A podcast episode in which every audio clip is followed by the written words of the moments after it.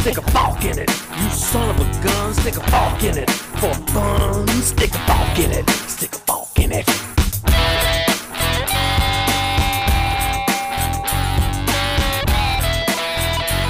Hello, Forkers. Esto es Soft Fork It, el único padrino que es podcast de una planta.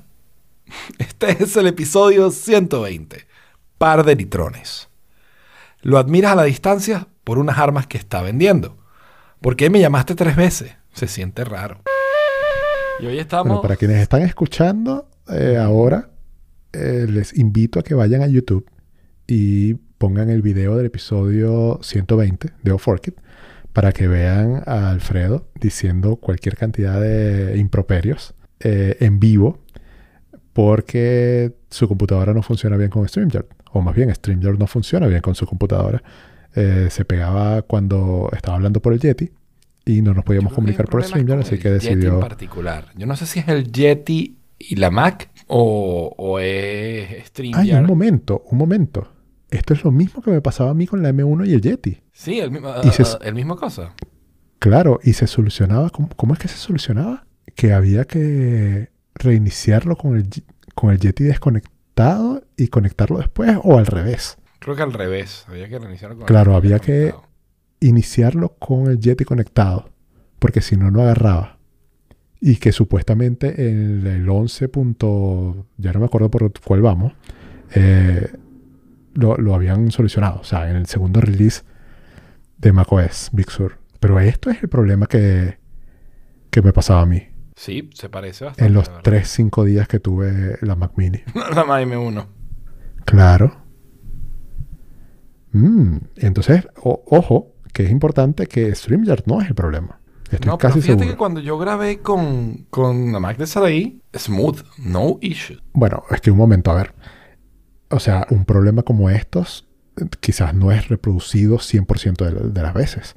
Quizás Claro, dependa de muchos claro. otros factores, sobre todo al ser un bug tan extraño, ¿no? Claro. O sea, puede depender de otro software que tú tengas instalado, eh, qué- qué sé yo, o sea, cu- cualquier cantidad de variables del firmware, del micrófono, o sea, tantas cosas.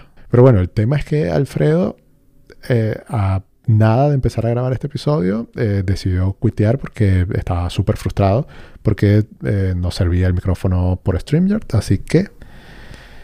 Ah, y ojo, no, no me quiso hacer caso de probar en el audio hijack, porque si es verdad mi teoría, que es problema del M1, entonces en el audio hijack también se va a escuchar como se escucha en StreamYard, y ahí va a dejar de ver a StreamYard y va a tener un poquito más de mente abierta para probar otras soluciones.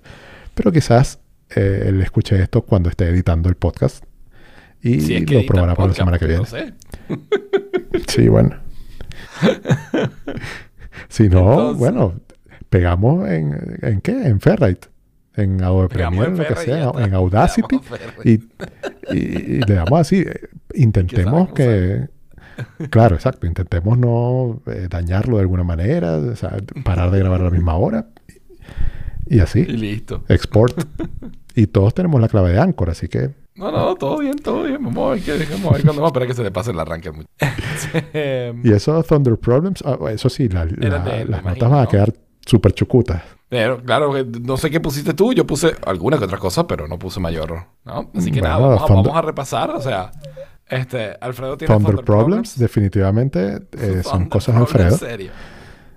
que quizás es un vaticinio, porque era el primer eh, ítem de lo- del follow-up y tuvo problemas. Con, seguramente con Thunderbolt, o por lo menos con el, o por lo menos con el Yeti, o, o no sé si fue StreamYard, o algo de eso. Eh, después venía el toque de Alfredo y supongo que nos iba a seguir contando sobre su vida de Rockstar. Su vida de Que, Rockstar. se- ¿Será el de su vida de Rockstar lo que lo tiene así, así todo frustrado? Puede Todo ser. cascarrabias, todo, todo, todo eléctrico, todo... ¿Ah? Puede ser. Puede ser, mira. Los músicos son moody. Tienen cambio de humor drástico de repente, así que puede ser, puede ser. pero el siguiente Bueno. ítem sí es mío. El siguiente ítem es que me compré, me compré un Echo. Pero, pero ¿En no Prime el Day? El que estábamos. ¿Ah? En Prime Day. sí. ¿Por Prime Day? Por Prime Day. Eh, pero no el eco que estábamos, del que estábamos hablando la semana pasada. No va a ser el speaker de mi computadora. Ok, en vez, y entonces... me compré un Echo Dot. No un Echo normal, sino un Echo Dot. ¿Por qué me compré Claro, un el Echo que Dot? cuarta generación van ya, ¿no? El que es como una Cuarta bolita. generación, sí, el que es la bolita, efectivamente. Ese fue el que me compré. ¿Por qué me compré un Echo Dot? Porque eh, mi setup actual, yo tengo un, el Echo Dot de tercera generación de Saraí en el cuarto. Y El que es como un sala- POC eh, con pelo. Ajá, que es como un POC que tiene mallita. Porque yo Ajá. antes tenía el Echo Dot de segunda generación, ese era uno que yo tenía, que se lo regalé a Titi, ¿ok? Ok. Eh, y yo me quedé... El que nosotros nos mi- copiamos cuando fuimos a Estados Unidos y nos trajimos uno igual. Efectivamente. Efectivamente, el Echo de segunda generación. Eh, y yo me quedé, o sea, yo, se lo, yo le di ese a Titi porque, bueno, que Saraí trajo el de ella. Eh, yo también tengo el Echo original. El Echo original eh, en algún momento se cayó y se le rompió la, la- la parte de arriba donde tienes el mute y eso. Así que no, no lo estoy usando más, lo tengo por ahí guardado. Y el Echo normal no tiene eh, salida de, de jack, ¿no? De 3.0 Ok, auxiliar. claro. ¿ok? Entonces, yo compré en algún punto para probar y conectar a las cornetas Marshall un Echo Input. El Echo Input es el que aquí, el que no tiene speaker, que solo es como un POC súper delgadito y que eh, solo, solo sirve como, como input y, y la idea es que saques el audio a través de, de otro... Pero eso es lo mismo que el DOT, porque el DOT tampoco tiene speaker. No, el DOT tiene, el DOT tiene El speaker. segunda. tiene un Dot. Claro, Lo que un pasa es que como nos copiamos completos, tenemos la Marshall también. Ah, Ah, ok, no, pero claro, tiene speaker, sí, tiene super speaker. ok, ok. No, No, me acordaba porque siempre lo usé con, con la Marshall. ok. Eh, entonces, pero resulta que el Echo Input, o sea, honestamente, es, a crappy product. Es lento, responde muy lento. Alexa, nada. Alexa, nada. Alexa, brum. Y entonces, y, te pregunta así como a la tercera, y dice, ¿por qué me llamaste tres veces? Y como, porque no había respondido a la primera, coño. Entonces es lento, se tarda procesando las- las- las cosas. Es. eh, sí, no, o sea, la verdad es que. Es crappy pro, no escucha tan bien, a veces no responde. Y, y, y no, pues, o sea, simplemente estaba como cansado de eso. Entonces decidí comprar el Echo Dot nuevo. Voy a poner el Echo Dot nuevo que tiene mejores speakers en el cuarto y me va a llevar el Echo Dot de Saraí a la sala y va a ser el nuevo. El nuevo Echo Dot de pegado a las Marshall. Ok. Ok. Entonces, Sigo con mi problema de los speakers de la eh, sí, eso te iba a decir. La computadora, ¿qué? No ha resuelto nada, no. Y, y entonces aprovechaste el Prime Day de 55 a 25, ¿no? Ese es el precio que tenía. Exactamente, sí. O sea, aquí en, aquí en Europa es un poco diferente. Aquí en Europa creo que cuesta así como 50 y pasó a 25 o algo así. Pero, pero bueno, sí, eso fue efectivamente lo que hice. Eh, aproveché además el Prime Day. Mi- mis, otros, mis otros aprovechamientos del Prime Day fueron muy aburridos. Que si El Prime Day 30 estuvo súper aburrido. Nada- 30 rollos Claro, de papel o sea- toalé, 6 detergentes, 6 suavizantes. Estaban como con 30% de descuento, entonces aproveché de comprar en cantidades industriales. Además que venía el paquete como de 6. Así que... Claro, mira, yo, yo tengo un galón de esos de detergente de lavar ropa líquido que lo compré en un two-pack y le he dado y le he dado y le he dado y todavía no me he podido gastar uno.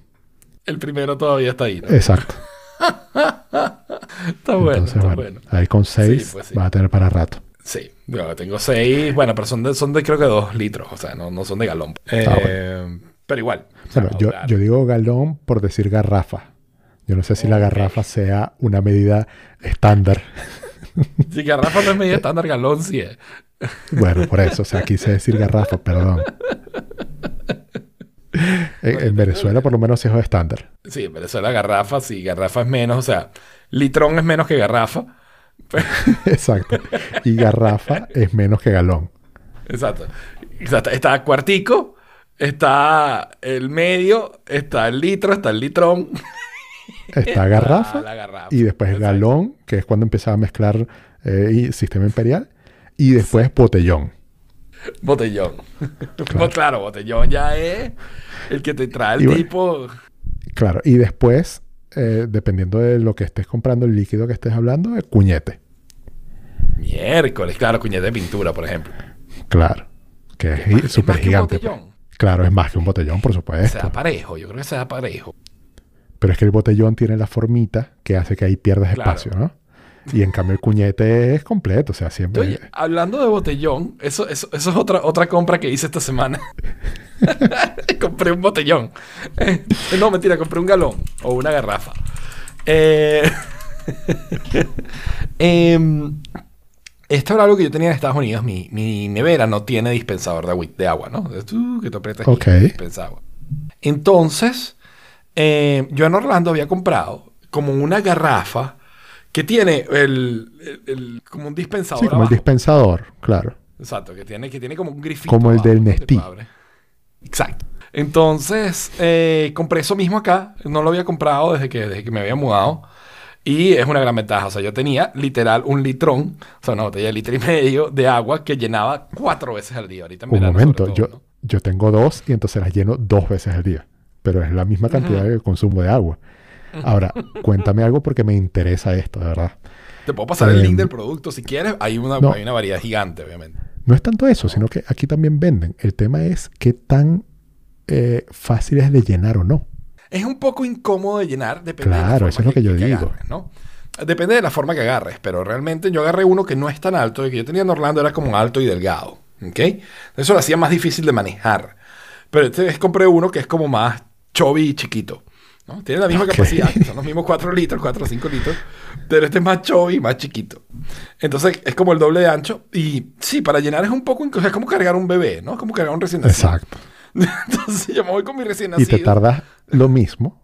Que, pero lo, lo que pasa es que cuando llenas el litrón es eh, como eh, distanciado en el tiempo, pues. Claro, claro, claro. Y es mucho más cómodo. Ahora en la nevera sirves tu agüita ahí con tu dispensador y listo. O sea, muy, muy, muy. Pero, y- claro, y ahora gracias a esta conversación me he dado cuenta que no me sirve a mí, porque el problema de eso que tú vas a empezar a tener ahora, bueno, que ya lo tenías porque tenías un solo litrón, es que no, no es el espacio, porque no hay problema, sino que va a llegar un momento que tires agua caliente. O sea, te quedas sin agua fría en algún punto. En cambio, yo No tengo dos litrones y entonces los voy alternando. Y siempre tengo agua fría, ¿ves? Sí, pero, o sea, yo lo que hago es que cuando sirvo el último vaso, el último vaso decente, porque además nunca puedes vaciarlo completo, completo, completo. Porque siempre hay una pequeña distancia entre la base Claro. y donde está el, el dispensador. Claro, que me preocupa. Que me preocupa los sedimentos. Claro, el agua de aquí no tiene tantos sedimentos. La de, la de Florida definitivamente sí tenía. Pero, y lo otro que, que tiene de malo esto, que eso sí es lo único malo, malo que tiene, es que lavarlo es complicado. Por Porque eso. tienes un, un hueco en el medio. mano con los sedimentos. Que llegaba a las esquinas de alguna manera es, es complejo. ¿no? Claro. No quisiera ver nada Entonces- verde allí, eh, No, no. no sé, exacto. tres, seis meses después que lo compres. Entonces, Claro. quitarlo va a ser complicado. No, gracias. Me acabas de ahorrar dinero y sigo con mi par de litrones. Con tu par de litrones y ya está. Excelente. Y bueno, y por otro lado, uno, tú sabes, nuestro tema recurrente favorito de, de este podcast. Eh, la gente de Diverge se ha tomado el trabajo de hacer un timeline, una, una historia de todos los servicios de mensajería de Google. Yo cuando Que ni siquiera, no- me atrevo a decir que ni siquiera Google lo tiene así. Exacto. Yo creo, que, yo creo que Google se enteró de muchos de sus Claro. servicios leer esto, ¿no? Y yo, yo, quiero, yo quiero pasear por esto porque es demasiado importante para nosotros, pues, hacer el recorrido completo, ¿no? Dale, dale. Eh, así que nada, empezamos con la, la era de Google Talk. Google Talk fue el servicio que Google usó de 2004 a 2011. En 2004 sale, se anuncia Gmail. ¿ok? Eh, y bueno, creo que de hecho no, no tiene servicio de mensajería todavía. Es en, es en agosto de 2005 que sale Google Talk y que tiene el servicio de mensajería instantáneo ya integrado en Gmail, ¿no? Eh, Luego le, le hacen varios updates durante 2006. En noviembre de 2007 le, le permiten tener chats de grupales. Y yo te digo una cosa, yo soy de los que usó Google Talk desde 2005. ¿no? La Claro, cool claro, desde el principio. Talk, Y que- que fue, fue, fue cuando yo dejé de usar eh, MSN. Messenger. Claro. Eh, y bueno, y de ahí, en 2008 le agregan a Google Talk, le agregan chat de video y de voz. ¿Ok? Ah, entonces, luego de eso, en marzo de 2009 lanzan Google Voice. Pero Google Voice importante, es ese fue el punto. recibir- Perdón, el 2008 fue el punto en el que Google Talk dejó de ser una aplicación independiente y se agregó a Gmail. No, él estuvo Que eso es siempre- importante. Google, Google Talk siempre estuvo. Ahí, ahí- ahí- ahí hay una equivocación de ellos. Ellos dicen que lanzan Google Talk como una aplicación aparte y que es en 2006 cuando se integra en Gmail eh, como una especie de ello del Instant Messenger, ¿no? Pero yo, yo no sé, yo estoy casi seguro que Google Talk no existía en otro lado. Google Talk existía En Gmail, siempre existió en Gmail. Capaz, estoy yo equivocado. Yo lo tenía como una aplicación separada, Sí, que tú la instalabas ok. y hacías login. Mm, no, yo nunca tuve eso. Yo siempre lo usé en Gmail. Siempre lo usé en Gmail. Lo tenía también Así como en Hangouts. Google One. Google One era la homepage de Google, ¿ok? Que, que te permitía como tener distintos widgets en la home, más el buscador de Google. Eso era excelente, Google One. Me acuerdo que mi mamá era muy fanática de, de Google One. En algún momento la... este, lo, lo usaba mucho y cuando murió estaba tristísimo. Este, Luego, pero bueno, siguiendo, ¿no? En, en 2008 enti- empieza a integrar chat de voz y chat de video. Luego de eso, en marzo de 2009 lanzan Google Voice, que es el servicio de donde puedes tener un teléfono, un número de teléfono virtual en Estados Unidos. ¿ok? Que lo mantengo hasta el día de hoy. Eh, yo no lo mantengo, no sé si lo mantengo o no. Y sé que Alfredo lo usaba hasta hace nada, era su Nada, número de claro. teléfono principal. ¿Ok? No sé ahora y le pudiéramos preguntar, pero eso sí decía algún día volver. este. Luego de eso, eh, anuncian en mayo de 2009 Google Wave, que fue el que estuvimos hablando. ¿Ok? Y que bueno, Google Wave tenía su propio sistema de mensajería como interno, ¿no? En febrero de 2010 lanzaron Google Boss. Google Boss fue ese servicio que no duró nada, que era un, intenta- un intento de competencia de- contra Twitter que, que estaba dentro de Gmail y te permitía hacer como microposting y algunos eran públicos y otros eran privados y tenías mensajes privados que cuentan entonces como servicio de mensajería. Pero bueno, luego de eso, eh, en 2011 lo, muere Google Boss porque para hacerle paso a Google Plus, pero ya vamos para allá. Luego, en, dos- en abril de 2010, la- Google le añade el, mm, función- funcionalidad de chat a Google Docs, que esa sigue estando allí, ¿no? Y sigue siendo como algo diferente. Yo creo que no cuenta como servicio de mensajería Google, pero, pero en honor a la Bueno, transparencia. pero técnicamente hablando es un servicio de mensajería de un producto de Google. Así que Sí. sí. Exacto.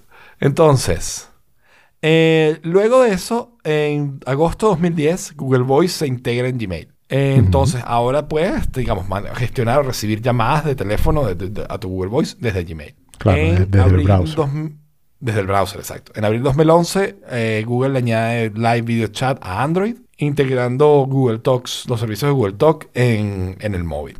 Luego vino Google Plus, Google Plus y Hangouts. Eso fue de 2011 a 2016. Fue una era mucho más fueron ¿Qué? 5 años nada más. Sí, que 2011 suena... O sea, no, hay que olvidar que hace 10 años de eso. Exacto. Y 10 años en tecnología es a lot. Mm, It is. It is. Entonces, en junio de 2011 lanzan Google Plus y tenía su Group Text Messaging y tenía, ¿sabes? Este, llamadas de video, tenía Google, Google Hangouts Live.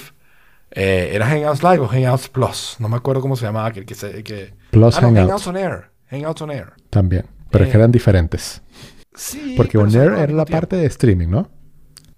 On Air simplemente lo que hacía era transmitir en vivo la llamada. O sea, o sea, hacer la, la videollamada. es Por eso. que estamos Es ahorita streaming de la llamada. Ujú. Sí, streaming de la llamada, exacto. Pero bueno, ellos integran Hangouts en julio de 2012, lo integran a Gmail, reemplazándolo, reemplazando Google Talk con Hangouts. Que eso fue realmente un salto atrás porque no tenía ni video en ese entonces o no funcionaba muy bien, era un desastre. Esa integración fue un desastre. Luego, en mayo de 2013, relanzan Google Plus Hangouts como Ujú. una plataforma de mensajería propia. Este, que entonces iba a reemplazar Google Talk, Google Plus Messenger y el, y el viejo Google Plus Hangouts Service. En septiembre de 2014 integran Google Voice con Hangouts. Luego, en abril de 2015, lanzan Google Fi, que es el servicio de, de telefonía, el de, digamos, de operadora de Google. ¿Ok? Y que se medio integra con Google Voice, pero, pero permitía a los dos servicios como que existir cada uno por su lado. Luego, en junio de 2016, este, descontinúan Google Talk for Android, este, que era el servicio original de Android de mensajería. Finalmente llega 2016 y lanzan Google Halo. Yo creo que nadie conoce Google Halo. Ya, para mí esto Nosotros sido- lo, lo cubrimos y, y hablamos de eso en su momento, pero jamás lo usamos y no conozco a nadie que lo haya usado. En 2018. Yo no sabía que esto era tan, tan atrás. Eh, pero bueno, anuncian Halo y Duo, ¿no? Una, una aplicación. Halo era para mensajería y Duo para videochats. Entonces, en marzo de 2017 anuncian Hangouts y ahora se llama Hangouts Chat, con un enfoque en la empresa, ¿no? En Enterprise. Y a su vez lanzaron Hangouts Meet, lo que hoy en día es Google Meet, ¿no? La respuesta Zoom. Eso es en marzo de 2017. Entonces, en junio de 2017, Google Chat sí fue finalmente descontinuado. En abril de 2018, Google deja de invertir en Halo y lo en, en diciembre de 2018 admite que lo van a eliminar, lo van a cerrar y en mayo de 2019 finalmente cerraron Google Halo. Y con eso llegamos a la era moderna que eh, se vuelve a llamar Hangouts, pero ahora va a ser Google Chat, ¿no? Entonces, eh, Hangouts Meet lo lanzan a, a las cuentas personales de Google, no a las cuentas corporativas, no a las cuentas de, de Google Apps for Your Domain o de Google Claro, que ojo importante en la línea de tiempo, esto es ya en pandemia. Que Esto la pandemia. necesidad para servicios de comunicación se vio como se multiplicó demasiadas veces y todas las aplicaciones empezaron a crecer, así fueran malas. De hecho, Exacto. Microsoft Teams era un asco al principio de la pandemia y ahora tiene, por lo menos se montó en la ola de agregarle features rápidamente y tratar de equipararlo con el, con el resto. Exacto. Ya no es Y tan entonces, asco. en, ab- exacto. En abril 2020 hacen una serie de cambios y que renombran Hangouts Chat, se llama ahora Google Chat, pero solo en las cuentas corporativas. Ok, entonces vuelve el nombre de, de Google Chat de alguna forma, pero de nuevo, solo para cuentas corporativas. Y Hangouts Meet se va a llamar ahora Google Meet, que es el Google Meet que, digamos, todos conocemos y usamos de hace un año para acá seriamente, ¿no? Eh, y luego de eso, eh, ahorita, en junio de 2021, Google lanza Google Chat para todas las cuentas, no solo para las corporativas, y anuncia que los rooms se van a llamar ahora Spaces. Entonces, y que se va a parecer, es- esa parte, ese servicio se parece un poquito más a, a Slack. Yo no he usado todavía Google Spaces o Rooms o como sea que se llame. En mi Google todavía se llama Rooms. No, yo tampoco lo he usado y yo lo que sí vi, o sea, solamente lo he recibido de tantas cuentas de Gmail y Google que, que yo manejo, solamente lo he recibido en la cuenta de G Suite de la empresa. Ok. En el resto no. Y tampoco obviamente lo usado. O sea, lo, lo primero que hice fue ver cómo eh, minimizar esa- esas ventanitas que están del lado izquierdo y cómo bajarlas hasta que ni siquiera la- las tenga allí. O sea, que ni siquiera se vean. Y arriba a la derecha sale como un panel de estatus que dice activo, no molestar o establecer como ausente. Y siempre está activo y ni, ni lo toco ni nada. O sea, es como yo estoy haciendo como si eso no funciona, como si eso no existiera. Porque de verdad no me, no me beneficia en nada. Lo que sí me llama la atención de todo, es- de todo este timeline de 15 años es que hace poco yo he estado eh, con estas aplicaciones de no code, por ejemplo Glide, haciendo aplicaciones funcionales para la empresa. Por ejemplo, yo no sé si lo conté acá, eh, la prueba DISC, nosotros la manejamos actualmente por una integración entre Survey Place, Zapier y Glide. O sea, y Google Sheets, lo que eventualmente entonces alimenta Glide. Glide Apps, ok. Y eh, cuando yo empecé a escribir, o sea, por más que sea no code, tú igual tienes que pensar la estructura que, que va a si fuera tener, un- vas a tener los datos, como si de verdad fueras a desarrollar algo, ¿no? Y, me he dado cuenta O sea, que... no, no tienes que programar, pero tienes que ser arquitecto de datos, arquitecto de información, tienes Es- todo. exactamente. Claro, en- entonces eh, me he dado cuenta en carne propia lo difícil y lo complejo que es pensar desde el principio todo lo que tienes que tener en cuenta para que te funcione esto bien. Y cuando yo veo 15 años de timeline de productos que se integran y se desintegran y que cambian de nombre y que cambian de, de nombre los features, yo digo, esta gente o lo pensó muy bien desde el principio, que su producto es sumamente flexible y maleable, o tiene un poco de gente trabajando a contrarreloj ca- cada vez que a alguien se le ocurra cambiarle un feature, cambiar de nombre o hacer algo más. Mucho más probable que sea la segunda. Suena, primera. exacto, suena a que es la segunda. Sí, sí. Y, y eso eh, es que es muy gracioso porque, por ejemplo, ahorita eh, añadieron en, en- en Apple, en iOS 15, en macOS Monterrey, macOS Monterrey sobre todo, permite compartir pantalla, ¿no? Por FaceTime. Y eso lo pusieron como el gran, el gran feature nuevo. Cuando de toda la vida iChat te permitía compartir pantalla. desde siempre. Pero luego iChat lo reemplazaron con FaceTime. Y FaceTime no podía compartir pantalla y ese feature se perdió y durante seis años o más les tomó volverlo a traer y presentarlo como la gran nueva cosa. No, Henry no lo es. Siempre Claro. ha existido, pero... Pues sí, o sea, yo en eso te digo una cosa. El que ha sido, creo yo, más, entre comillas, consistente, que tiene todas las funcionalidades, que sirve de mensajería instantánea, que sirve para compartir pantalla, que sirve para videollamada, es, es Skype. Skype tiene ahí toda la vida. Desde el principio, Nadie le claro. para bola. Y Skype es tremendo. Este, cuando lo compró Microsoft hicieron un rediseño que fue terrible, terrible, terrible. Y lo que han hecho es tratar de arreglarlo desde entonces. Y bueno, ahí van.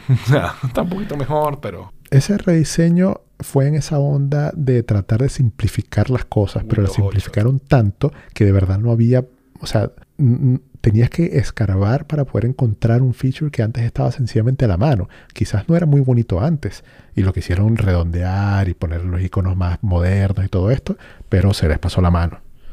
Lo ¿Tuviste, dejaron súper, súper simple. El liqueo de Windows 11. Vi que se liqueó, pero no, no vi detalle.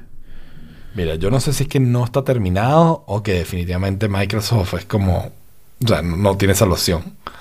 Pero es tan confuso, es tan raro, o sea, es tan feo, incomprensible, no tiene ninguna... No sé, o sea, e- es una mezcla de estilos de diseño, es como que no saben para dónde lo quieren llevar. Entonces están tratando de implementar cosas que otras cosas están, que otros servicios están implementando, otros sistemas operativos, y es como, man, no, o sea, Bueno, pero un momento, eh, eh, vamos a hacer justicia. Si se está hablando de un liqueo, es que ese producto obviamente no, ha- no está terminado, no, no ha está terminado, salido. por eso, no sé qué tan, eso fue lo primero Por que dije, no sé qué tan terminado está o no, pero, pero, wow, o sea, es que es terrible, o sea, movieron, eh, movieron el menú, todos los, todas las opciones del menú hacia el ce- centradas. Entonces ahora el menú de Windows está en el, en el centro, pero no en el centro porque dependiendo de cuántas aplicaciones haya, pues está a la izquierda del bloque que está centrado en la broma. Que es muy parecido al dock. O sea, Yo te voy a decir, el dock. el dock es justo eso. Sí, pero, entonces, pero el dock no tiene una barra entera que ocupa toda la pantalla. Ok. ¿verdad? Y este mantiene la barra entera y entonces la barra como que pierde más o menos sentido. No sé, es- es- es- se siente raro. Raro. Yo lo poquito Bueno, que y- vi dije, mierda, menos mal que ya yo no tengo nada que ver con este. Claro, pero hay algo con lo que sí tienes que ver y que también, al parecer, bueno, al par- cuando digo al parecer, solamente he leído esa opinión, pero es de alguien importante, y es que Vitici está diciendo exactamente eso con la navegación de Safari en el iPad, que dice que no, no se le hace fácil, que no encuentra las cosas, que hay, o sea, que está bien que, que hicieron el rediseño y que lo simplificaron, pero que lo simplificaron too much y ahora escondieron detrás de muchos tabs eh, features que estaban antes a la mano. Y que, que él- a él lo que le gustaría es un balance entre el feature de los tab groups de ahora, que es increíble, con un poco la interfaz como estaba antes. Hay que Yo ver, imagino, claro, o ellos sea, lo tienen el- porque es el developer preview, ¿no? El preview, claro. Pero, pero hay que ver cuando llegue a nosotros. Yo te digo una cosa, eso ha sido tan, tan mal recibido, la nueva interfaz de Safari ha sido tan mal recibida por todo el mundo que yo creo que la van a tener que echar para atrás. Eh, y yo entiendo, entiendo por qué, por es complejo, ¿no? Porque, por un lado, la, la barra de navegación no, está nunca consistente en un sitio. Dependiendo del tab en el que estés, pues empieza a partir de allí. Es cuando se expande, ¿no? Y todo, todo lo demás se comprime alrededor. Pero cuando no tienes tanto espacio como en un iPad, es que no puedes tener más de 3, 4 tabs sin que se, se te sature y no las puedas ver y se vuelva, ¿sabes? Y tengas que hacer como scroll entre los tabs, lo cual es complicadísimo. Entonces, claro, la solución de, de Apple para eso es, ah, crea tab groups. Pero no todo el mundo va a estar creando tab groups. Hay gente que tira sus 100 tabs ahí en, ¿sabes? en el navegador y ya está. Y ese probablemente siga siendo por mucho el comportamiento por default. Entonces, el problema es que por tratar de ganar espacio y de, digamos, de darle prioridad al contenido y eliminar la interfaz y hacerla eh, lo más transparente posible, pues termina perdiendo mucha utilidad. Y a mí me gusta, a mí me parece que tiene potencial, sobre todo en desktop, no sé en el iPad. En el iPad lo veo más difícil porque no hay mucho, más, no hay mucho espacio. En el, en el desktop me parece muy interesante, me gusta, me parece bonito. Pero me parece que sí que tiene unos problemas serios, pues, ¿no? Porque, por ejemplo, el botón de reload, el botón de ir, de ir adelante eh, y el botón de home, no sé, o son unos- un- algunos botones de navegación básicos que están en todos lados, que aquí ahora se pierden. ¿no? Y que, y que ahora están debajo de, debajo de un menú para que puedas, o sea, tienes que hacerle clic en el botón del menú, de, del menú para desplegar y hacer un reload. Que ok, tú te sabes, el, tú no se sabe el atajo de teclado y lo hace inmediato. los, los gestures, eso es lo que te iba a decir, que, a ver, Apple ha estado acostumbrado siempre a ser radical con sus cambios. Y después te terminas acostumbrando y terminas encontrándole el sentido. O, bueno, no sé si las dos cosas. O sea, porque puedes terminar acostumbrándote sin nunca encontrarle sentido. Pero la mayoría de las veces tú dices, ah, tenían razón. Cuando eliminan el headphone jack, cuando eliminan el- el- la unidad DVD, cuando eliminan, y así sucesivamente.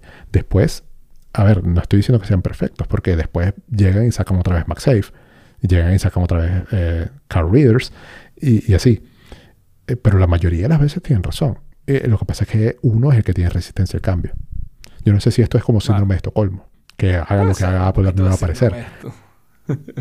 Yo con esto simplemente no sé todavía. O sea, tengo que probarlo, tengo que usarlo para ver. Claro, qué- y lo bueno es que están en preview y todavía hay chance de cambiarlo para que cuando llegue la versión final. Eso es lo, lo importante de estas fases. Yo lo que te diría aquí que lo que pasa es que, que ha sido mucho la tendencia de Apple en, en muchos desde hace muchos años, en algunas cosas, que parecen, parecían estarla revirtiendo, pero en casos como este parece más bien que la están continuando, que es darle prelación a cómo se ve versus cómo funciona. Entonces, a- a pegarle a la usabilidad un poco en pro de darle, darle un puesto superior al, al- al look and feel, ¿no?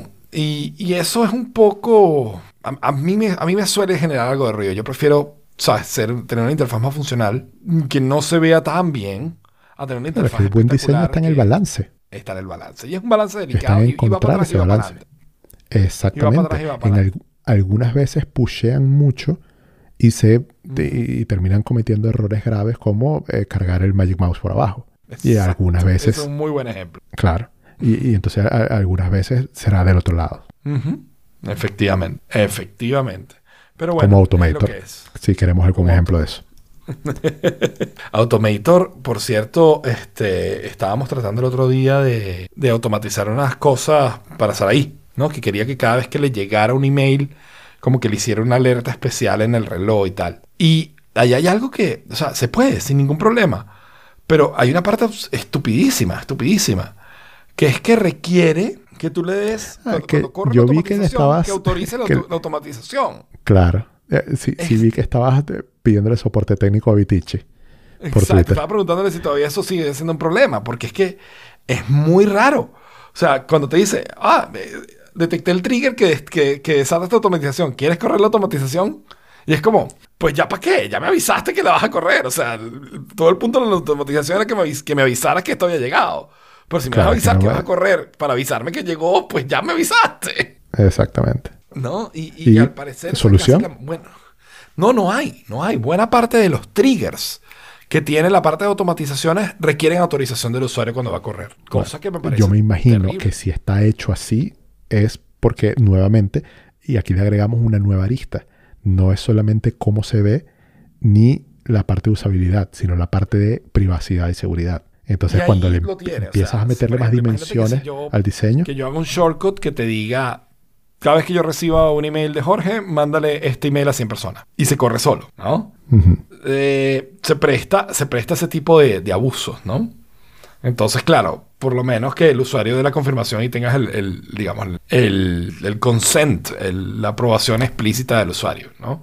Pero Claro. lo otro puede ser que, que- que yo reciba 100 correos de eso de un golpe y si se corre solo, pues me avise 100 veces o corra o mande mil, ¿sabes? 100 mil correos eh, sin, sin razón alguna, ¿no? 10 mil correos. Pero Sí, también lo que, lo que sucede, yo he visto, es que cuando uno empieza a analizar este tipo de escenarios, uno generalmente los analiza con base en su propia necesidad, que generalmente es muy mínima al lado de el universo para quien está hecho esto. Y, a ver, eh, te pongo un ejemplo. Nosotros utilizamos un, un servicio que se llama Gametize, Gametize en, en la empresa, eh, que es como una plataforma de gamificación para los cursos y eso. Y, nos, y yo siempre había creído, porque a nosotros nos tienen como channel partners en Latinoamérica, Y yo siempre había creído que nosotros éramos como importantísimos y que nosotros le damos como un flujo eh, importante de negocio a esta gente, o sea que siempre le- les contratamos planes y de, de acuerdo a la cantidad de cursos que vamos vendiendo, hay meses en los que nos facturan una buena cantidad de plata. Y de repente eh, vi que hicieron un cambio, lo notificaron, un cambio para la cantidad de usuarios que soportan los planes premium.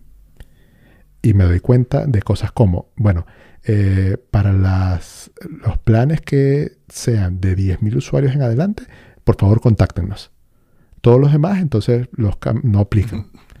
Y yo, un momento, o sea, yo estaba muy feliz metiéndote a cursos de 20 personas, claro, múltiples cursos, pero de 20 personas.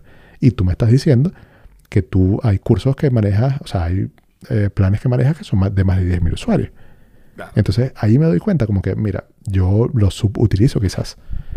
Y que esto tiene que Sí. estar, todas las decisiones tienen que estar pensadas en el, en el universo completo del- de los posibles usuarios que vas a tener. Sí, efectivamente, ¿no? Y eso es lo que pasa, que uno piensa las cosas de su perspectiva. Esto pasa en, en todos los problemas en toda la vida, ¿no? Uno piensa las cosas, uno Claro. las cosas de su perspectiva y no ves muchas veces el big picture, ¿no? O sea, y piensas que las decisiones son estúpidas porque no entiendes todas las- las consecuencias que puede tener o las ramificaciones que puede tener en otros contextos, en otras áreas, en ot- Exacto. eh, y si- no, bueno, por eso es mejor hacer un, un sitio que se autodestruya y ya está. Eh, eh, Jaime, yo aquí, yo estaba esperando llegar a este punto. Porque yo aquí te quiero preguntar sinceramente. ¿Tú crees que esto es primera vez que tú nos lo cuentas? Primero, yo no lo puse. Ah, ok. entonces, Ok, lo puso Alfredo, ¿no? lo puso Alfredo entonces. Porque esto, ya de esto habíamos hablado acá. Luego hablamos, lo acabo, yo acabo de volver a entrar y yo dije, pero ya va, este es el sitio web que vimos hace un tiempo que Jorge trajo, que hablamos y que dijimos que había que, que, que por cada visita se resetea el contador y que por eso estamos esperando que se muriera y, y no se ha muerto y Qué esto lo hablamos, esto lo vimos. bueno. Y yo, te lo juro que yo pensaba que había sido tú. Y yo juraba que había sido tú.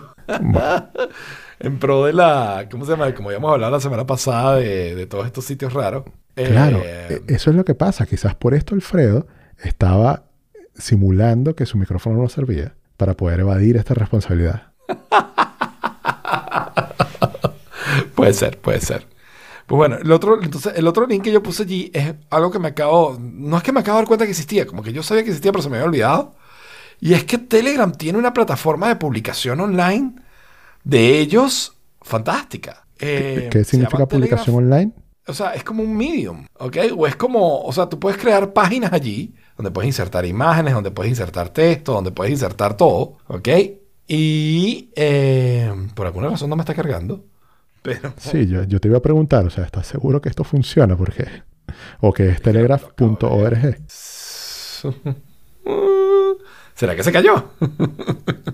Bueno. Entonces, ¿pero qué? ¿Es como Eh, un Notion entonces? Es como un Notion, sí, efectivamente. Ah, no, perdón, es que es Telegraph, telegraph.ph. My bad. Ah, ok. My bad. Ok, es Telegraph. Ok, y tú te metes allí y directos tienes para escribir. Ok, tienes tu título, puedes poner un nombre puedes, y empiezas a escribir tu historia. Y tu historia y tienes, ¿sabes? Controles básicos sobre eh, negritas cursivas, colocar un link o, o hacer un título. Ok, eh, y, y hacer un quote, o sea, lo básico, básico, básico. Pero le das publicar y ya tienes allí una página publicada. Es tan sencillo como eso. ¿Y, Muy ¿y dónde queda? En telegraph.ph Te va a dar slash algo. Exacto. Y, Ok, si yo y la acreditación, o sea, del autor y estas cosas, eh, ¿cómo se hace? Nada, no, no, no se, no se hace. O sea, es todo súper plain and simple. Eso es lo que más me gusta. O sea, voy a poner, por ejemplo, el link que acabo de crear ahorita, la página que acabo de crear. Y ahí está. O sea, se creó. Y si yo le doy edit, yo la puedo editar. Dime si tú la puedes editar. Yo creo que tú no la Probablemente puedes no, pero, eh, pero eh, por ejemplo, si...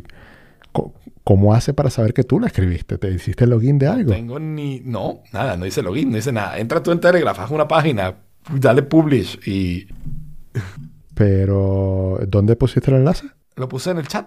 En el- ah, en el chat de... ¿De dónde? Si quieres lo pongo en, The Forking Place también. Pero es que no, no, no lo tengo en el chat. Ok, debe ser que no está saliendo por alguna razón. Deja ponerlo en The... Ok, en The Forking Place ya está. Y además tiene un Instant View incluido en Telegram. De una vez tiene el Instant View ya, ya listo y disponible. Pero, a ver, ¿tú escribiste mi nombre o mi nombre sale porque Sí, yo no, estoy no, logueado? No, no, yo escribí tu nombre, yo escribí. Ah, ok. bueno, no, aquí no puedo hacer nada. O sea, yo veo hello, veo no Jorge, tienes veo la de fecha. edit arriba. No. Ok. Ahora, entra tú en Telegraph, crea una página y a ver si, si yo la puedo editar. Pues. Pero ¿por qué si yo no puedo editar la tuya, tú no puedes, tú vas a poder editar la mía? No probando el servicio, no sé. no debería poder, pues, pero quién sabe. Ok. Ah, pero mira, la, la URL se construye con el En título base a la y la fecha, y el título. Bueno, ahí está. Lo que hago por la ciencia. Lo que haces por la ciencia. ¿Ves? Pero es una forma muy fácil y además es que está bonito. O sea, la tipografía está bien, el espaciado está bien, está, está nice. Pero a ver, Jaime, ¿para qué vas a utilizar esto? Dime un, un uso práctico. Si quieres dejar un mensaje anónimo, una nota de suicidio. Este, Ya, para eso ya sabemos a quién tenemos que contratar. ¿A quién? Ya aquí lo, lo hablamos, el tipo de los secretos. Al tipo de los secretos, es verdad. Eh, no, no sé, o sea, si, si no tienes un, una plataforma, un blog, si no tienes un, ok, o no quieres montarte un blog, y quieres, tienes un canal de Telegram, y quieres hacer posts más largos, que tengan una legibilidad mejor, ok, esto es una gran forma de crear ese contenido allí y irlo compartiendo en tu canal de Telegram. O sea, te elimina la necesidad de tener una página web donde puedas publicar contenido. Si tienes un Instagram, solamente un Instagram, ¿ok? Y no tienes para pagar tu página web o montarte un WordPress o, ¿sabes? Y hacer toda esa modificación y toda esa historia. Eh, tú pudieras eh, publicar, empezar a publicar aquí y tomar esa listado de links. E irlos colocando en tu Instagram o en, en Twitter o en donde sea. Bueno, sorry, eh, no, no me estás convenciendo. Está bien. no- te metes no en wordpress.com y, y te haces un- a- algo serio y gratis. También, O te metes en Wix o te metes en, en cualquier otra cosa que de verdad es súper Claro. fácil. Porque Ay, con esto, yo me de esto imagino. Es que no tienes que crearte una cuenta, no tienes que hacer login, no tienes que nada, ¿no? Es muy directo al grano. Claro, y por eso te estaba preguntando un ejemplo de un uso útil. Pero, por ejemplo, si tú eliminas el caché de tu navegador, chao, no, no puedes editar algo que hiciste antes. Bueno, no tienes ningún método de autenticación. O sea, Sí, supongo. eh, la posibilidad de edición vive mientras viva la cookie. Exacto, exacto. Este, eh, pues sí, supongo que sí. O sea, yo, yo para este tipo de cosas, este, lo que uso es Simple Note. Simple Note, que, que lo adquirió automática hace mucho tiempo, es una aplicacioncita de notas, plain y sencilla, muy rápida y muy fácil. Que te puede agarrar, te permite agarrar una nota y publicarla en la web como una página web. Compartirla. Claro. compartirla. Entonces está súper cool porque tú actualizas cualquier cosa en tu nota y ya eso queda actualizado allí y puede servir para, no sé, compartir enlaces de una forma un poquito más anónima, no sé, o sea, es muy fácil y muy... De hecho, Jaime, una cuenta hasta Google Docs sirve mejor que esto. Piénsalo, piénsalo. Tienes una hoja para escribir y tienes un botón de compartir. Claro, pero con Google Docs tienes la, estás en la aplicación, tienes la herramienta, ¿sabes? No te queda bonito publicado como una página web así toda elegante, toda decente, toda, toda seria. Bueno, lo lamento. Ahí, ahí estás eh, en ese, en ese desbalance de diseño del que hablamos hace un rato. ¿Verdad? Cero utilidad Eh, y se ve bonito. Es útil. Yo creo que tiene utilidad. Yo creo que Bueno. tiene utilidad. No mucha. Pero, o sea, mejor dicho, no es que no tenga utilidad. De hecho, tiene la misma utilidad que muchos otros servicios. Esa es la historia. O sea, que no provee ningún valor añadido extra que muchas de las cosas que ya están ahí fuera. Pero, bueno. pero tiene el mismo valor que tienen muchas de esas cosas que están allá afuera. O sea, es una más. Sí, y, y estoy cayendo nuevamente en lo que acabamos de hablar de que lo estoy juzgando por mi uso. Por mi, Solo por tu perspectiva. eh, O use tú case. sabes, si hay un tipo en Rusia Claro. que no tiene acceso a Google Docs y que necesita publicar a través... Claro, que necesita publicar su wallet de Bitcoin para que le hagan una transferencia allí por unas armas que está vendiendo y que es totalmente anónimo. ¿Qué te parece? Pero si ese, es tu- si ese, si ese es el terreno en el que tú te mueves, Jorge. Bueno, es verdad. Eh, sea, es dice el que no tiene ni, wallet de Bitcoin. Exacto, además. ¿Cómo haces tú para vivir en la, en la dark web sin un wallet de? Bueno, Eso es muy raro, eso es muy, eso es muy extraño de ti. ¿Cómo es que estás metido en tantas cosas extrañas y no estás nah, metido? ¿qué, en qué cosas extrañas estoy metido? Ya- Yo ni siquiera sé cómo llegar a la dark web. O sea, yo solamente tengo la teoría de que la gente... la- claro, pero eh, eh, no es lo mismo. Tú no has visto eh, Corea del Norte y China. Se ven. se ven detrás del río, a través del río se ven, y no es lo mismo. Ok. Ok, Es lo mismo que me pasa a mí. Yo solamente sé que hay que agarrar en la autopista la salida que dice Thor. Lo que pasa es que yo nunca me he metido para allá. Nunca te has metido para allá. Ese terreno tuyo no. Tú lo ves de lejos. Claro. Lo admiras. Exacto. Lo, admi- lo admiras a la distancia. Y, y veo las noticias a su alrededor. Pero más nada. Ay, qué bueno. pues bueno, y el siguiente, el siguiente artículo que tenemos allí es tuyo. Sí, eh, resulta que eh, Facebook se está montando en la ola y te va a permitir ahora en las páginas como que asociar tu podcast y que se vaya como que actualizando. Cuando haya un episodio nuevo, se ponga como un post con, el, con algún clip que tú quieras del, del nuevo episodio. Nice. Y entonces, chévere, o bien. sea, si, si es que todavía alguien usa Facebook, que nuevamente, desde mi use case, eso no es así, pero hay millones y millones de personas que sí, y a la que esto les va a parecer súper útil. De hecho, o está cool. tiene Facebook. Tenemos fe- no tenemos Twitter, pero tenemos Facebook. Bueno, imagínate. Entonces, perfecto. tenemos, tenemos una página de Facebook a la que creo que nadie ha entrado nunca, creo que yo no he entrado nunca, pero que era necesario tenerla para tener la cuenta de Instagram.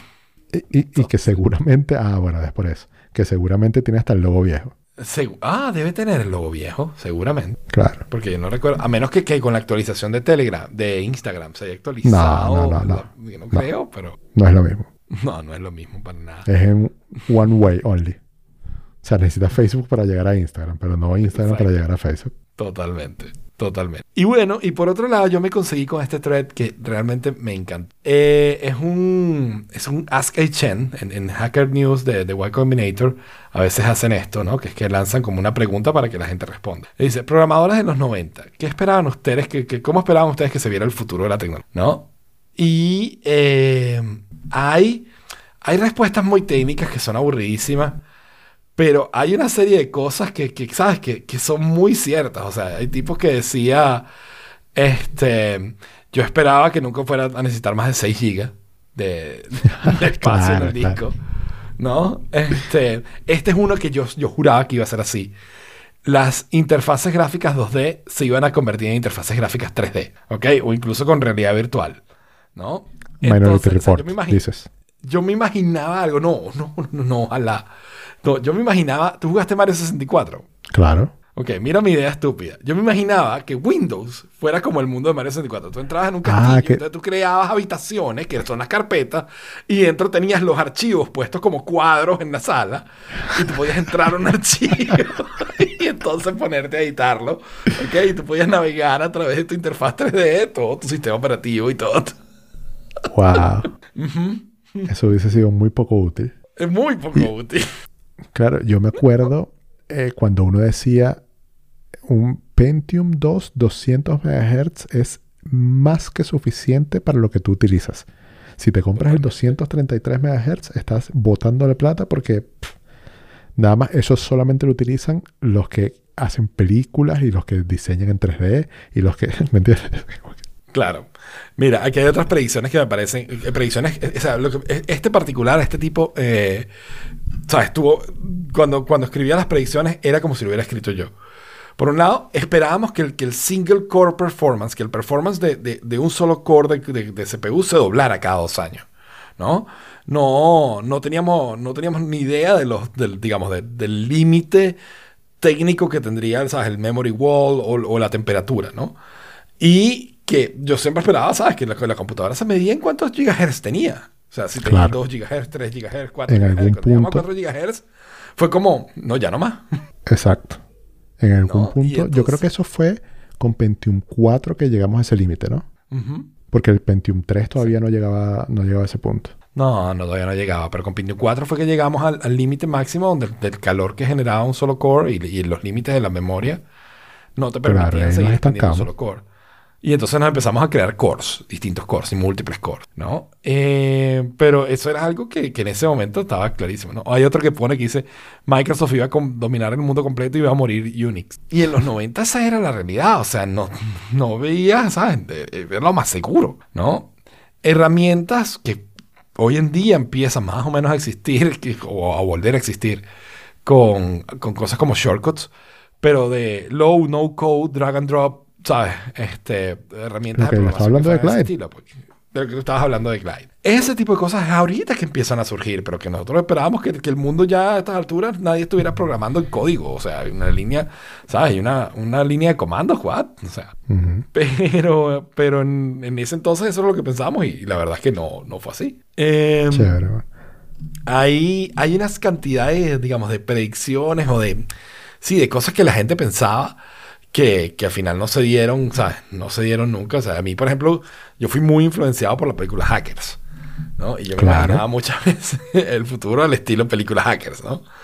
Eh, una de las cosas que, que a mí me, que digamos, que me, que me, me ha entristecido, que, que es inevitable que pasara, pero que en ese entonces yo decía, bueno, en Internet tú no pagas taxes, en Internet tú haces plata y, y- y- y, ¿sabes? Si haces 10 dólares, 10 dólares son tuyos. Y, y eso no tiene por qué cambiar nunca y ni los puedes hacer en cualquier lugar del mundo y te llegan igual, ¿no? O sea, porque, pero no, no había, no entraban los gobiernos a regular nada, ¿no? Y hoy en día no es el caso, pero... No pero es nada del caso. De hecho, ayer, casualmente, estaba, bueno, por mi blog, yo tengo AdSense en el blog, en venezolanoenchile.com.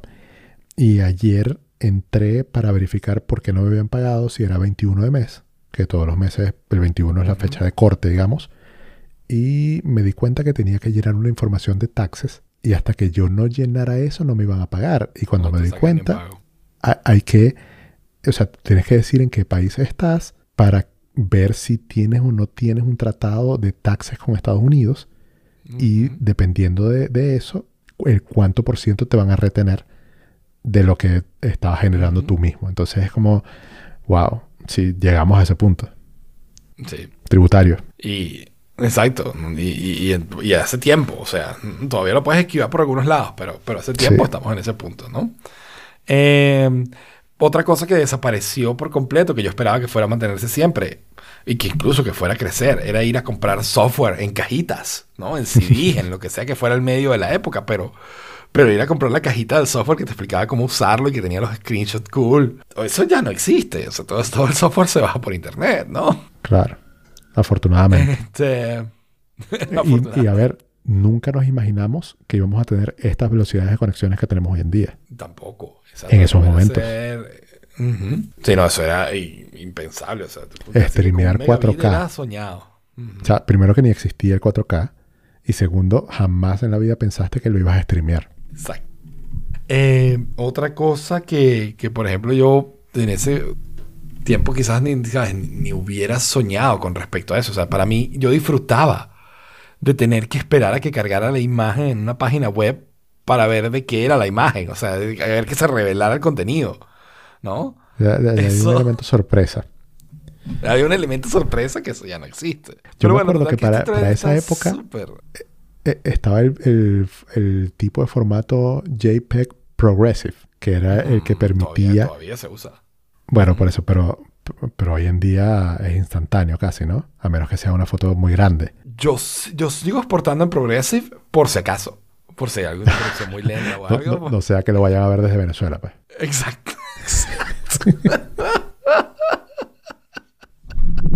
Ok, ok.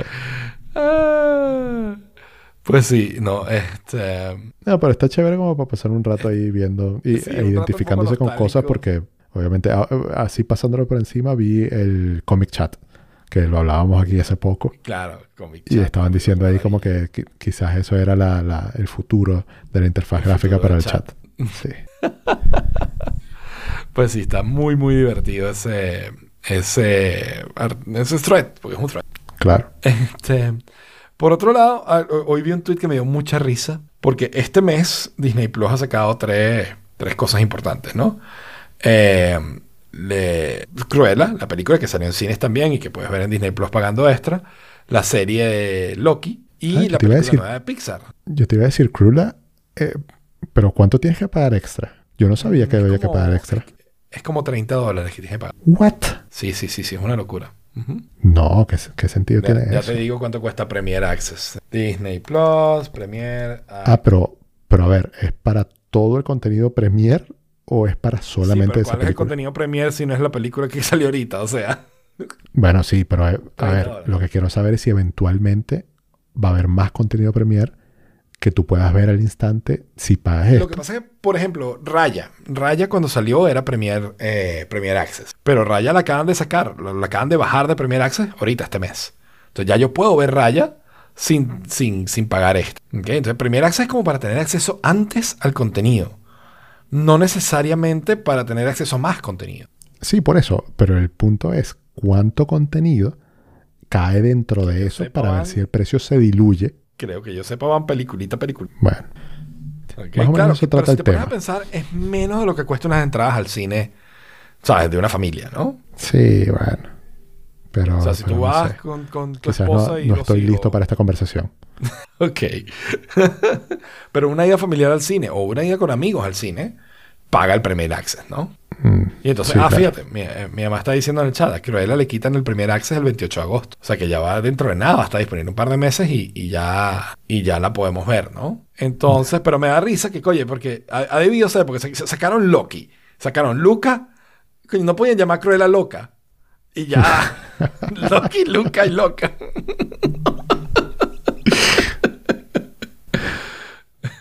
Ya, bueno, pero yo particularmente no estoy viendo Loki. Tú sabes que no es mi yo, no, fuerte. yo no he empezado, estoy, estoy entusiasmado por verla, pero no he podido empezar todavía. Estamos enganchados, creo o no, viendo Fringe. Este, What? Lo único que yo estoy viendo ahorita es Eso no es como muy 2013. Es muy 2013, de hecho es muy 2010. Pero Ok. yo nunca vi Fringe en su momento, nunca la vi. Y entonces Saraí me, me la recomendó y nada, ese ha sido el plan de los últimos tres meses, ha sido ver Fringe. Entonces que Ok. todas las noches vemos uno o dos episodios y claro, son episodios de 40 minutos, 20 episodios por temporada. Claro. A la Eh, antigua. Entonces, ujú. y además, oye, o sea, el, el impacto de cómo ha cambiado la televisión en, en, en, en 10 Claro. años, menos, es otra cosa. O sea, es- desde, desde cómo operan en la vida diaria teléfonos que no son smartphones, ¿sabes? Cosas que no se mandan por mensaje de texto, o, o- o, ¿sabes? Y ellos que tratan de ser súper avanzados o súper alta tecnología, son cosas que, sea, de repente hacen videollamadas y es como, wow, la gran cosa. Y es como, sí, normal. O sea, este, Ahora hasta con red de datos puedo hacerlo. tal cual. Y entonces es, es curioso cómo, cómo es- hay una gran diferencia, hay una diferencia generacional bárbara de algo que fue hace menos de 10 años. Sí. Por cómo, cómo se ha establecido el acceso a, a la información tan fácil desde tu teléfono, tienes acceso a todo. Entonces se siente raro. Además de sin hablar de que está pensada para hacer formulita. Todos los episodios hay un caso que hay que resolver, se termina el caso, se resolvió. ¿no? Y dentro de eso hay una gran trama, pero cada episodio tiene que tener algo que de delivery al final porque no, no, es, no hay un arco completo. ¿no? O sea, Exacto. tienes que poder en cada episodio porque es cada semana a semana. Luego tienes los, Tipo los cortes comerciales, ¿no? Y entonces ta, cada ocho minutos, ¡pum! Tienes un negro y cortas a, a las... Y es como, pero claro, los comerciales. ¿no? Eh, la verdad es que se siente súper extraño ver una serie que está pensada para televisión tradicional. Sí, sí. Y bueno, Pues me bueno, acuerdo yo- que en estos días vi un, un video de YouTube donde estaba hablando sobre cómo terminó The Big Bang Theory y que The Big Bang Theory era una de esas series que se grababa ya en la última etapa también eh, con Con público, en vivo. claro, con audiencia. Y que eso ya es algo extinto en la televisión y que ellos lo mantuvieron hasta el final, hasta hace nada. Que tú mm, podrías pensar que eso ya, ya no existía. Claro, porque además ellos hasta cierto punto fue raro. O sea, ya, ya en esa época competían con series que no hacían eso. Ujú. ¿no? How I Met Your Mother no hace... Bueno, tiene, tiene risas grabadas, pero no creo que no tenían live audience. Eh, pero seguro que Modern Family no. pues. O Exacto. Parks and Recreation, o The Office, ¿no? Eh, y, y sí, o sea, es, es otro estilo completo de hacer, de hacer televisión, ¿no? De hacer Exacto. contenido, ¿no? De hacer serie. Pues bueno, nada, yo el hecho que quería preguntarle si estaban viendo Loki para ver si la recomendaba o no. Pero bueno, supongo que tengo que aventurarme yo solo a ver qué tal. Este, eh, lo que me Sí. extraña es que no he escuchado a nadie hablando de Loki, a nadie. Ni bien ni mal. O sea, nadie está hablando de Loki. Y es como, pero, pero, ¿sabes? ¿Es buena? ¿No es buena? ¿Qué es? Y con Luca, Luca es la nueva película de Pixar, estoy súper entusiasmado por verla. No he tenido ¿No lo has tiempo visto? Yo sí. Eh, ¿Qué tal? Cuéntame. Dame sin, sin mucho spoiler o, o- o hacemos spoilers. No, no, no. No, sin, sin spoiler. A ver, no lloré. Ok, entonces no es una, no, no es tan buena entonces. Eh, es una película, o sea, Pixar no hace nada malo.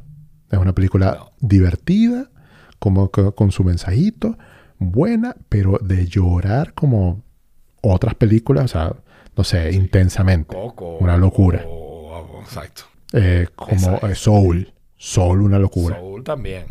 Por eso, hasta la de los hermanitos. Hasta la de los hermanitos de, de Dungeons and Dragons. Esa también te da para llorar. Dungeons and Dragons. Eh, bueno, es que no me sé el nombre, imagínate. Ah, Eh, sí, sí, sí, claro. Sí, con esa lloras un montón también. Claro. Claro que sí. ¿Cómo es que se llama esa? Por Dios. ¿Cómo se me va a olvidar? Ah, no me que acuerdo. Es buenísima. Es, no es Soul. Onward. Ajá, exacto. Onward. Exacto. Esa ta- también. Y con Luca no lloré. Me divertí, me reí, como que me angustié, me emocioné, tal, pero no lloré. Es, está bien. Bueno, pero no. no- claro, es, todo, es una buena película igual. No es, ex- no es excepcional, pero es una buena película que se te pasa muy rápido también. Es Sí. súper activa, siempre, o sea, no hay, no hay partes muertas. eh, mu- mucha risa la idiosincrasia de italiana. Italiana. Claro, mucha, mucha idiosincrasia. Y eh, si, si la ves con subtítulos en español, las traducciones eh, son, son divertidas. Ok. Sí. Ok, la voy a buscar. O sea, por ejemplo- en español. Por ejemplo, esto no es spoiler, pero eh, a, la, a la chamita, la protagonista, que se llama Julia, eh, es como que, no sé si es que no se baña, pero, pero suda mucho. Y tiene las axilas siempre sudadas y tal. Y hay un tipo que le dice apestulia. Entonces como que esa, esa traducción está Claro. bien buena. Claro. Claro, está buenísimo. Exacto. Entonces sí, pero, pero vela, vela, no te vas a arrepentir. Perfecto. No, no, no, Está en la lista para verla tan pronto como sea posible. Tan pronto como se acabe el Fringe. No sé, porque todavía a Fritz le queda rato, bro. A Fritz le queda mucho rato todavía. Porque... Pero ya además tengo entendido que este es el momento donde ya la serie se va al carajo. Yo no sé si tuviste Fringe o no. No, no la vi, no la vi. Pero. Ok. Pero si no viste Fringe, eh, por lo que tengo entendido, después de la mediados de la cuarta temporada, la serie se va pff, al demonio. Huh.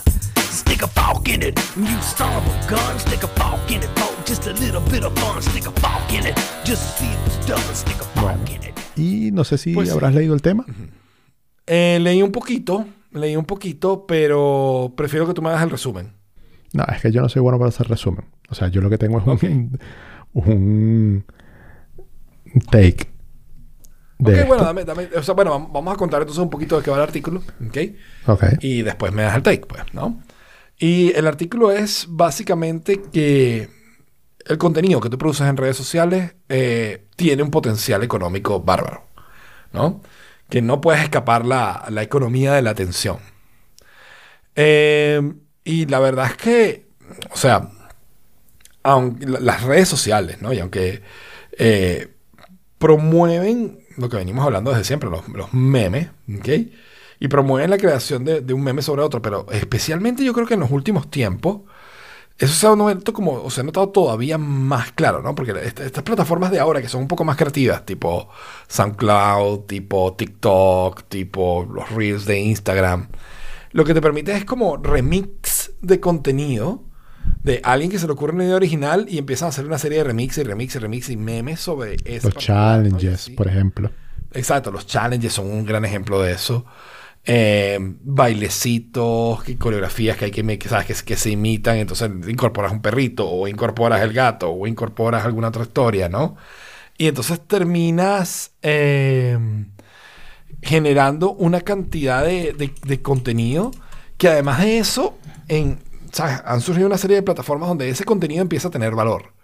Plataformas como OnlyFans, que si bien tiene la, el- la, la El estigma. connotación de ser pornografía, el estigma de ser pornografía, realmente hay mucho otro tipo de contenido. Patreon es otro tipo de, de sitio donde puedes tú pues, financiar a un creador de contenido que está haciendo contenido original y, y- y irle pagando. Que es al poco, revés ¿no? Y- al OnlyFans. Porque, mm, o sea, es primariamente de otras cosas y tiene un poquito de porno. Exacto. Mientras que OnlyFans es exactamente lo contrario, Sí. ¿no? Eh, pero que realmente está, o sea, y bueno, y ni hablar de los, de los NFTs, ¿no? Que también es un espacio donde puedes vender piezas originales eh, o certificados de autenticidad para piezas que son fácilmente copiables. Realmente es lo que, Exacto. es lo que es, ¿no? Más burbuja que Bitcoin. Una burbuja que- sí, eso sí creo que es medio burbuja, honestamente. Tiene potencial, pero, pero, ah, No, bueno. No la locura que está pasando ahorita. Pero eh, al final, o sea, el hecho es que, digamos, la posibilidad de crear contenido original hoy en día tiene valor. Y hay plataformas que te permiten monetizar ese valor que. ¿no? Ese, ese es más o menos el resumen, el overview general del artículo. ¿no? Dime si me equivoco. Exactamente. Y eh, uno de los ejemplos que está más vivo en este momento de esto de que- que crear contenido puede valer plata o puede generar mucha plata es este negrito, no sé si lo conoces, Kaby Lame, está súper de moda. No, no lo conozco. ¿Te suena? No, es, es Lame, un ¿no? Kaby Lame. El es que hace- senegalés, exactamente, ese.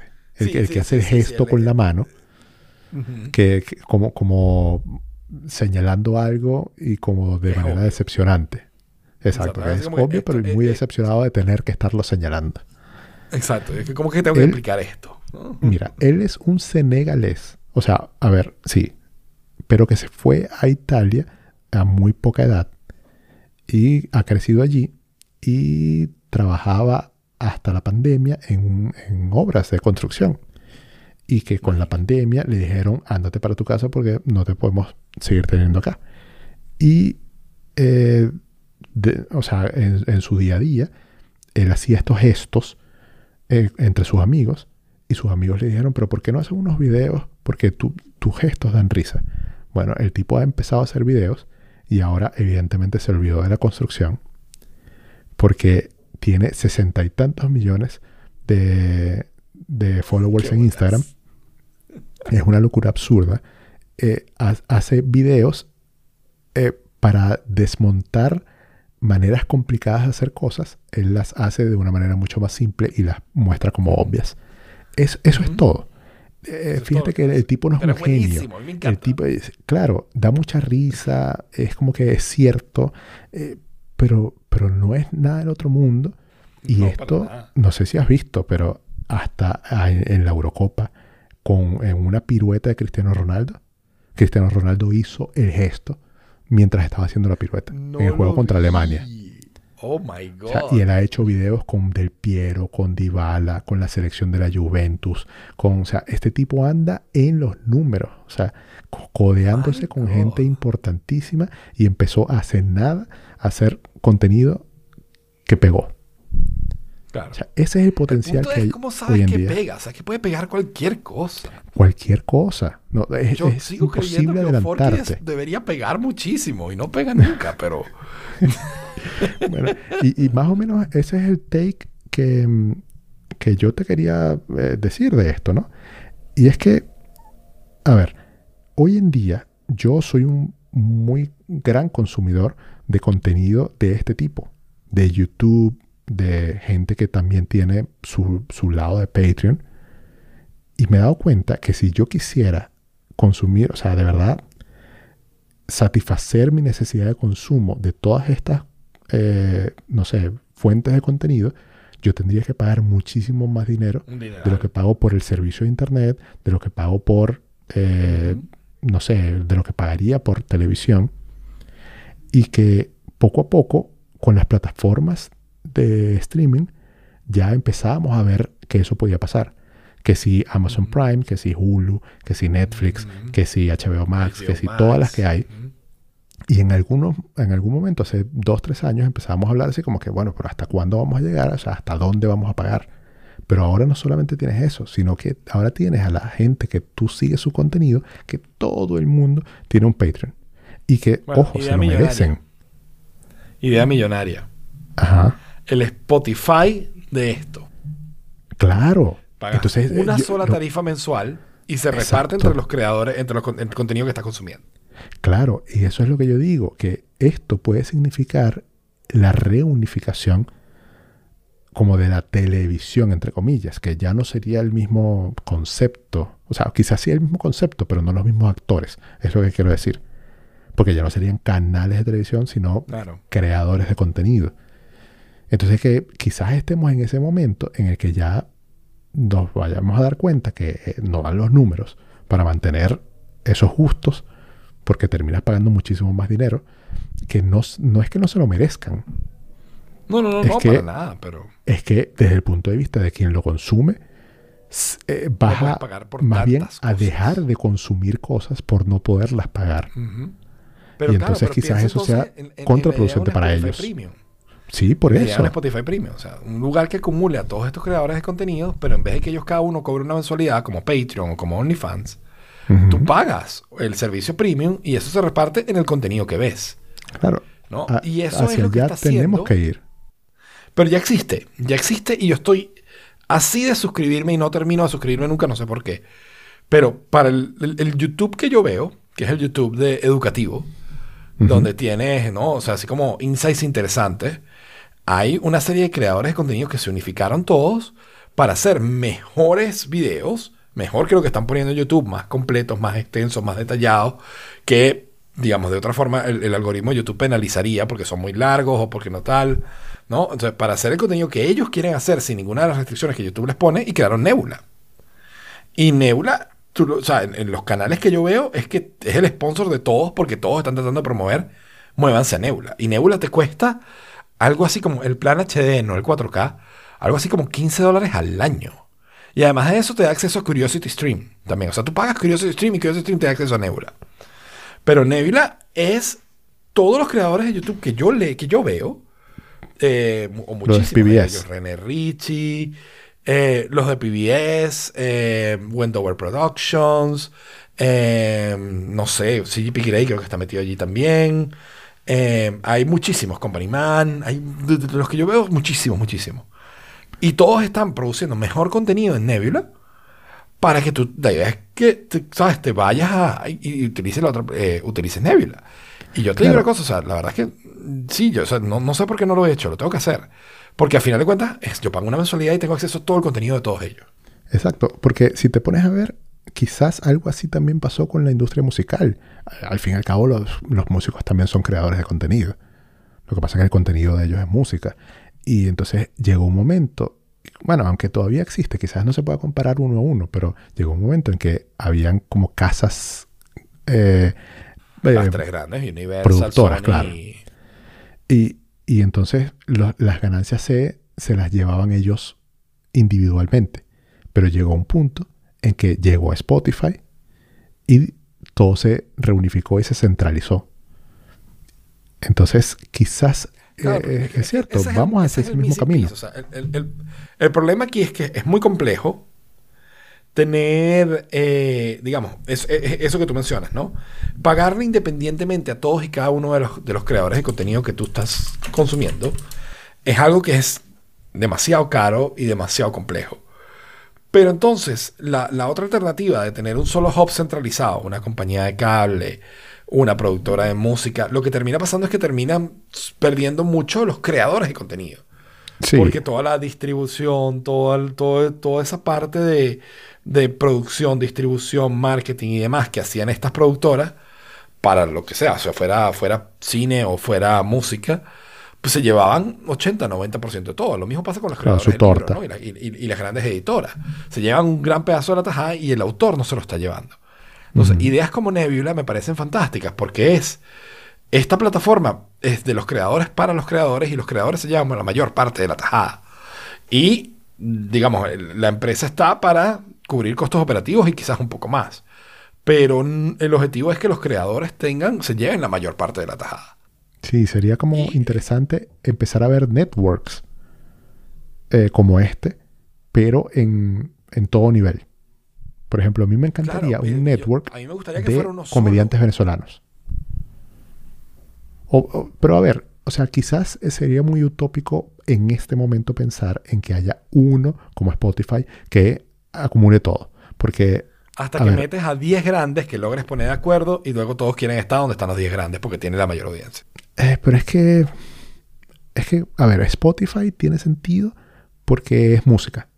O más bien audio. No, pero no, te, no, si no es queremos porque ver. sea música. Es porque como solo habían tres productoras gigantes, Spotify negoció tratos con esas tres productoras gigantes para que le metieran todo el catálogo.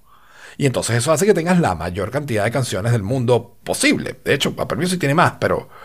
Pero, ¿sabes? El, el punto es que tuviste acceso a ese catálogo porque ese catálogo ya existía. O sea, tú negociaste con los tres grandes players y te dio acceso a casi todo. Y luego, si tú eres un artista independiente, no tienes que pasar por uno de esos grandes, te puedes meter directo a Spotify. Entonces Spotify se volvió a fin de cuentas el centro. Tengo justo ahorita un amigo que tú lo debes conocer, Verbaquero, no sé si te suena, pero él era... Sí, claro, también. claro. Bueno, Bernardo acaba de sacar una canción que compuso él y la sacó directo en Spotify, como artista independiente. Sin una Nice. productora atrás y sin Creo nada. que vi un tweet. Creo que vi un tweet de eso, sí. Entonces, pues claro, ahora Spotify es el sitio donde recurres cuando vas a publicar música nueva. Pero Spotify tuvo la suerte de que la todo el contenido estaba muy consolidado en, en esas grandes productoras y en que logró hacer los deals con esas grandes productoras. Pero no pasó eso en video. En el cine no, ¿sabes? Netflix trató de hacer eso y no pudo. Y, ¿sabes? Porque tenía, Contratos con ciertas productoras para cierto contenido durante cierto tiempo. Y fue cuando se dio cuenta y dijo, no, bueno, nosotros tenemos que empezar a producir contenido nosotros o nos jodimos. Y entonces empezaron a crear su propio contenido. Y entonces todas las demás competidores que estaban surgiendo empezaron a hacer lo mismo. Tenemos algo del contenido temporalmente durante un tiempo, un ratico de, de esta y de esta y de esta productora, pero el valor está en el contenido que hacemos nosotros. Entonces, el contenido que hacemos nosotros, y ahí lo que va a tener que pasar eventualmente es que va a haber una serie de mergers, de, de fusiones de estos servicios, que lo veo complicado, o sea, porque Netflix sigue siendo el, el gran player, pero por ejemplo, Amazon tiene tiene un músculo que lo que va a pasar es o deja de existir o va a existir para siempre así de pérdida, ¿no? Y eso depende de lo que quiera hacer Amazon, pero Amazon no va a perder por, por falta de plata. Apple Plus es el mismo caso. Harán sus, eh, eh, ¿sabes? va a ser el HBO de estos servicios. Harán tres series increíbles que todo el mundo quiere ver, pero nada más esas tres y ya, ¿no? Y no tienen ningún contenido de más nadie. Em, Disney Plus ya tiene un catálogo bárbaro y va a crear, o sea, y va a enfocar toda su fuerza allí. O sea que Disney Plus va a ser uno de los actores más importantes en ese ambiente. Y probablemente sea el que adquiera a los demás, el que adquiera, no sé, si de repente compra Amazon, compra Amazon Prime Video, compra, ¿no? Como hizo con Hulu, pues Hulu a fin de cuentas lo adquirió, ¿no? Eh, entonces, van a- debería Claro, empezar a haber consolidación. Ahí estamos hablando de, de un nivel mucho más alto. Porque ahí tú estás hablando de casas productoras o, o de producciones de películas, de series, cosas que eh, es de envergadura. Pero yo me estoy refiriendo es a los micro, mini, mira, lo, lo más mínimo que tú te puedas imaginar, un podcast que tiene su lado de Patreon también. Claro. Entonces, eh, esa es una persona que está en su casa creando su propio contenido y es totalmente independiente, pero que estas plataformas le han posibilitado, la- la- o sea, como que lo- la generación de ingresos por, el- por su trabajo. Y eso está perfecto. Y a mí me encanta que eso sea así, porque eso significa que van a seguir haciendo ese contenido y que uno lo va a poder seguir disfrutando. Ahora, yo como usuario tengo que decidir de cuáles disfruto solamente la parte gratis o de- y de cuáles disfruto la parte gratis más la parte paga. Pero si hubiese algo que los reuniera a todos, a mí me encantaría pagar una sola Es el vez. modelo de Spotify o el modelo Claro. de Nebula. El modelo de Nebula es realmente el que, el que precisamente define esto. Cuando tú pagas una mensualidad y en base al contenido que consumes, le pagan a los creadores en proporción. Está hecho por los mismos creadores. Sí. Bueno, eh, ojalá. Ojalá que por lo menos eh, haya esas, esos merch eh, en, por rubros pequeños y que, que tengan varios independientes. o sea, yo estoy cruzando los dedos. series lamentablemente son demasiado costosos todavía. Claro, Algo que requiere claro. la inversión de una empresa productora atrás que Exacto. no, digamos, que, que- que lamentablemente va a seguir siendo así porque tiene un costo muy alto. El costo de entrada es muy alto. En música no hay costo de entrada hoy en día. O sea, que necesitas acceso a un estudio. Bueno, lo puedes alquilar por unas horas, ¿no? Pero mira Billie Eilish, ¿no? Billie Eilish grababa con su hermano en el cuarto y ya está. Y, Sí. y se volvió lo que se volvió así. Bueno, ¿no? y así creo también que no ha firmado con podcasts. ninguna productora hasta ahora. ¿Cómo? No sé, no estoy seguro de, de Billie Eilish. Pero fíjate, lo- los podcasts también son así. Es gente en su casa. Ujú. Gente en su casa con, ¿sabes? Que, que- invierte, que le dedica tiempo, tal, etcétera, pero, pero que la inversión, la entrada no es, no es, no es demasiado alta. Bueno, Eh, y tienes lo un gran, gran ejemplo que es Ibai. Ibai es una locura en términos de crecimiento eh, por, e, e ingresos por, por, por streaming, por hacer algo desde su casa. El- la Yo no lo- nueva no lo la nueva conozco, era. pero sé que es un fenómeno. Bueno, eh, eh, saca la cuenta que en España, tú sabes que ahorita estamos en Copa América. Sí. Ok, en España no había ninguna televisión nacional, porque sí había en, en Galicia y en Cataluña, canales locales, pero no había ningún canal nacional que hubiese comprado los derechos para transmitir la Copa América. Así que España no estaba viendo Copa América.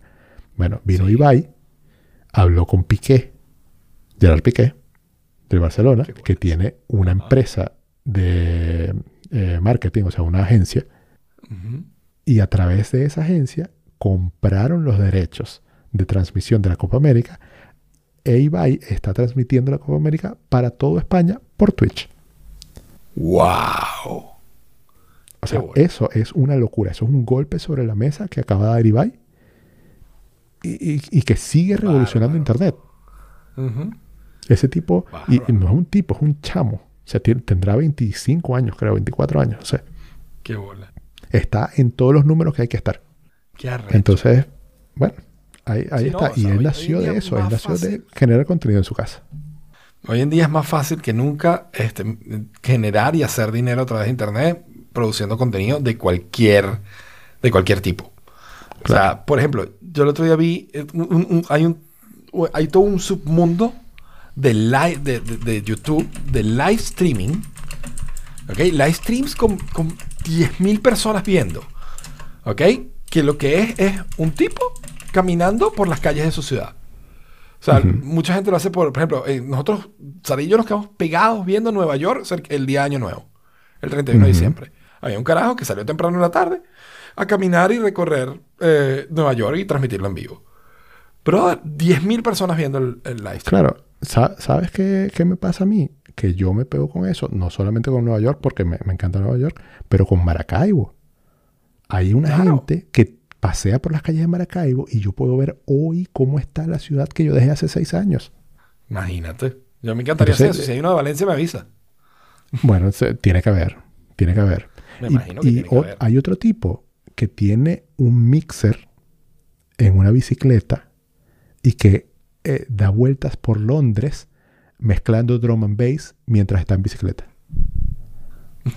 Y eso todo sea, y miles y miles de views. Qué locura. Entonces, quien Es no gane plata ahorita en internet eh, no, está en nada. Solamente nosotros que hacemos esto todos los martes, ni un centavo. Si un centavo. Somos los únicos. Que sí La tenemos borra. ve- 10, 15 años generando contenido en internet, pero no tenemos, hemos ganado un centavo todavía. Bueno, Somos casi afortunadamente, afortunadamente venezolano en Chile es la, la excepción. Pero de Venezuela, resto, Sí, claro. Sí, sí, sí. de resto nada. Yo no sé, yo creo que, es que grabamos demasiado tiempo. Tenemos que ser, no sé, tenemos que buscar qué, qué- qué es el punto que, que- que genera los views y que genera que trae la gente y eso, darle nada más a ese ahí.